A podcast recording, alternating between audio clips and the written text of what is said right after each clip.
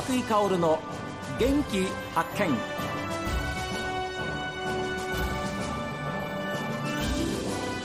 こんにちは和井薫です。和井薫の元気発見。この番組は私が発見した北海道の元気な人と出会っていただきます。今週はですね手山いわゆるそろばんのお話です。今年8月の全日本手山選手権大会読み上げ山競技で見事日本一に輝いた日高信用金庫職員の浅野貴弘さんにスタジオにお越しいただきました。努力しかないんですかね？練習しかないと思うんですけど、ええ、ただ僕は自分で言っちゃうんですけども結構一風変わった練習法がいろいろとありまして、え、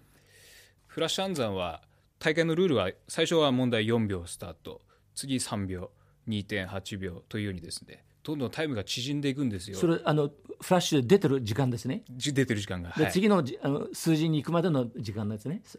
最初は何秒ってのは。ええ、最初は4秒間に15個の問題ですと。4秒。ええ、2問目は3秒間に15個出てきますと。で3問目は2.8秒間にっていうふうにタイムが1問ごとにこう縮んでいくんですけども、ええ、途中で1問でも間違えてしまったら失格になるというルールなんですよね。うんはい、で基本的に普段僕はあの自分の限界タイム、まあ、自分の限界って大体1.6秒とか1.5秒台半ばくらいが限界なんですけども。まあ、ちょっと訳が分からないかもしれないんですけども、えー、その本当コンマ1秒の世界なんですがただその速いのができてもですね、うん、意外とこうそのそこまで速くない2秒とか2.2秒とかですねその辺でこう自分のペースが狂っちゃってですね、ええ、うっかり間違えてしまうついていけなくなってしまうっていうことが起こりうるということが28年度で分かりまして、ええ、まあ、それの原因が何かというとあの心拍数が速くなっちゃうとですね、うん、あの普段よりもあの出てる数字が遅く見えちゃうっていうことが分かりまして。心拍数が速くなると、ええ、はあ、はあ、普段出てる時間よりも遅くなる、ええあのーはい、緊張するとどうしても心拍数上がっちゃいますので、ね、そうすると体感スピードが遅くなる、うん、結局だから何でしょう。本当に緊張するとこステージで何か楽器演奏されてる方とかも結構先走って速くなっちゃうとかいう現象結構あると思うんですけどもそれと一緒かなと思いまして僕は。きっと緊張してるから普段よりも遅く感じちゃってお客さんとしては聴いてる側としてはきっとそれ随分演奏が先走ってるなって聞こえるけど本人はあんまり気づかないんだと思うんですよねそういうのって。それと一緒でフラッシュ暗算もおそらく出てくる数字がうん、スピードが遅く感じてるんじゃないかなとかって考えてですね。でじゃあ普段の練習でそれをどうやって再現するかと考えた時にですねやっぱり緊張大会の会場の状況を想定してやってもですねなかなか心拍数は上がらないんですよね。普段の練習でいくらやっても、うん、なのでもうこれはもう無理やり上げるしかないと思ってですね 僕ランニングしてからフラッシュ暗算をやるっていう練習を考えたんですよ心拍数を、無理やり上げてですね本当に。走って。走って。でもうこれスマホで簡単に練習できますんでスマホを片手に外を夜走ってですね。でちょっと走って、えー、安全なところに止まって、えー、1問か2問解いてみようと。で解いてみるのもその早い問題じゃなくてあまり早くないその2秒とか2秒半ばくらいのその絶対に間違えちゃいけないゾーンのタイムの問題をやってですねあのそういう普段なら絶対にできるはずの問題をあの自分の心拍数が上がったことによってペースが狂ってしまってできないのは絶対にあってはならないと思いましてその対策を考えて、えー、ランニングフラッシュ暗算ということで。すごいな。これも浅野さんしかできない、まあ、ご自分で考え出したあの、えー、練習法でしょうけれども、はい、そこまでややるやらなかったらそうかな本一にはなれなれんのだな。いやまああの他に取られてる方はそんな練習はしてるとあまり聞いたことは正直ないんですけど自分はそこまでしなきゃできないかなと思いましてですね、人から言われてできるものでもないしでそういう意味では、うん、アスリートと同じでね、えー、自分にどんどんどんどん負荷をかけてって、えー、でそれを克服していくっていうね。そうですね。それと同じじゃないですか。まあそうですね。だからアスリートの方はと多分いろいろと体調管理とかも気をつけてらっしゃると思うんですけども、うん、僕なんかも本当に緊張しいなもんですから結構本番その緊張しすぎてお腹が下ってしまうことが多くて。そっかやっぱり浅野さんも、えー、ある部分では普通の人なんだ。いや全然全然普通の人です本当に。なので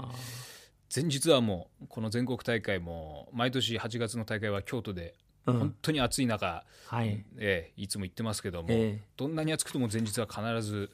温かいうどんを食べるようにしてますしあなるほど、えーははえー、もう常温の飲み物しか飲まないようにとかですね、えー、いろいろ気をつけてますけども。でそれ浅野さん例えば子供の頃ね、えーえーまあ、学校に、まあ、行くわけですけど、えー、例えば帰ってきてその遊びとかね、えー、そういう普通の子供たちがやるようなそういう生活環境っていうのはあったんですか？あ全然ありました。もう。あった？ええ。あのまた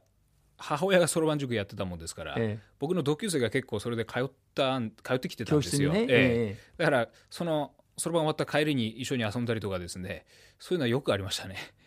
はあ、ええ、じゃあ普通の子だったんですね。全然全然普通でした。ええ、あ例えばじゃあ中学高校、ええ、大学どういう年齢を重ねるごとに。マニアックなところは多い子供だった気はしますね。今も正直そうかもしれませんけど。あの何か凝るとひたすらええ、もうとことんそうです。突き詰めちゃう。そうでしたね、ええ、まあ中学高校ずっと私はですね仮面ライダーが大好きなんですね、うん、実は。なので、えー、仮面ライダーは本当に、えー、セリフをたくさんもう覚えてましたね。もう本当に1話から仮面ライダーの中のそのマニアックなんですけど、うん、えー、仮面ライダーアギトという2001年スタートの仮面ライダーがあるんですけども、あれなんかは本当にセリフを全部1話から51話まで全部言えるんじゃないかなくらいの えー、それは例えば何度も見て覚えるんですけど1回見て覚えられるもんなんですか？えっ、ー、といや何度も見ました。本当にバカみたいに見てたと思います。ええあの家帰れば DVD 再生ボタンすぐ押すみたいな。ね浅野さんってね、ええ、挫折した時ってないんですか？挫折はまあでもそれこそフラッシュアンザーも今はもうあのなかなかこの8月8日の大会でも優勝がかなり難しくなってますしとというのも自分より年下の世代の選手がどんどん上手になっててですね。若い人が、ええ、もうだから私が平成29年で優勝した時の2位だった当時高校生だった選手が、もう今はもう去年の優勝者だったりとか、えー、私は去年4位であ3位で。今年は4位でって来てるんですけど。年代の限界ってのあるんですか？いやあのうんでもそうですね。確かに否めないかもしれません。やっぱり40歳とかになると、うん、あのずっと連覇されてた方過去にいらっしゃったんですがその方も40歳くらいからですかね。ちょっとええ。ちょっと衰えを感じているようでして、はい、逆に言うと、はい、その方が今なお第一線トップっていうよりも、ええ、下の人が上がってくるというか若い人が力を伸ばしてくることも絶対必要ですからね。そうですね、うん、だから仕方がないって言いつつやっぱ悔しいので練習はするんですけども、えやっぱちょっとなかなか越えられない壁は最近感じますね。なので挫折とまでいかないにしても、うん、えー、なかなか現実を、えー、はい。でも実は浅野さんはですね、はい、今でも札幌の取材塾に通ってるんで。はいそうですね。月月何回ぐらいですか？基本的には月1回の練習会には参加してるんですが。それはですか、えー、やっぱり皆さんと競い合いたいって会っていかなくちゃだめだっていう思いですか？そうですね。はい。一番はそれですね。はい。で、えー、大会シーズンになりました。そうすると自宅での練習方法も、えー、こうだんだんヒートアップしてくるわけですね。そうですね、うん、本当に大会 1, 1か月前ぐらいからは、えー、本当にそれこそ、えー、自宅に帰ったらえー、部屋着にまず絶対に着替えないようにしてますねだらけてしまうので、えー、平日の話ですけどもはい。あとはあのやっぱりどうしても平日仕事から帰ってからだけの時間ですとまあもちろん帰ってから私基本的に5時で仕事終わるので大丈夫なんですけどもただ帰ってからの練習だけだと結構時間がタイトなのであの会社の昼休みもですね結構利用したりしてて、まあ、休憩1時間あるんですよねうちも。ですけどその1時間のうちも50分ぐらいを練習に費やしてでもう残りの10分ぐらいで飯を食べて、えデスクに戻るみたいなことはもう大会の23週間前からはやるようにしてますかね。そうするとあの帰ってからの練習もこうタイトにそこまでならずに済むので 気が楽にもなりますし。次の目標は何ですか？次の目標はまず、えー、8月8日のこの全日本手段選手権大会の今年優勝した読み上げ山で連覇を。あ連覇。まずえー、まず連覇ね、えー、来年。この種目ただですね連覇記録が全国でも2連覇が最高なんですね実は。3連覇以上っていらっしゃらなくて、えー、結構この大会もその音響の問題だったりだとかその聞こえ方座席によっての。場内のね、えー、あ音のね、えー、結構そういうのもですね影響したりするので、えー、なかなか連覇が難しい種目では実際あってですね、はい、なのでまずはその最高記録である2連覇すで、うん、に4人確かいらっしゃるんですけどそこに私も並びたいですね。はい、はい、はい、浅野さんにとってそろばんというのはどういうものなんですか？もうここまで来てる人生の中でそうですねもう離れることはできないと思ってますね。はい。ということはそろばんのない人生は考えられないと。はいそうなっちゃいます。ええ。いや本当に今週は貴重なお話を聞くことができました。ありがとうございます。あのラジオを聞いたりする方も本当にびっくりされていると思います。いええ。ー、というぐらいすごい方がですね浦河町、えー、日高信用金庫におられます。なかなかあの銀行に来られる方とお会いするチャンスはない内勤が多いということですから。本当にそうですね。はい。ずっと中にいるので。そうですね、えー、でもまたそれも一つの、えー、ご自分への次へ進むステップの環境かもしれません。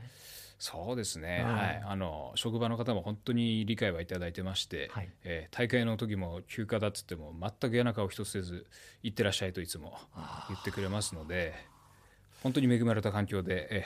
そろばんをやるのに最適な会社だったんじゃないかなと 思ってます。はい、本当にあの、えー、日高信用金庫本店の皆様方私からもですね、えー、本当に、えー、お礼、えー、感謝申し上げます。ぜひ浅野さんあのこれからもどうぞ磨いてください。ありがとうございます。ありがとうございました。ありがとうございました。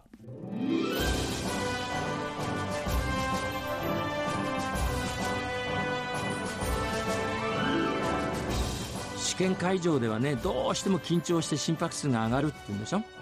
だから一度外で走ってそのまま練習に向かうっていう。ね人と同じことをやってたらダメなんですってね。まあ聞いていて圧倒されても言葉は出ませんでした。さあ皆さんのメッセージはこちら。元気アットマーク STV.jp genki アットマーク STV.jp ファックスは0112027290おはがきの方は郵便番号060-8705 STB ラジオ和久井薫の元気発見までです。それでは来週月曜お昼12時40分に元気にお会いしましょう。元気発見です。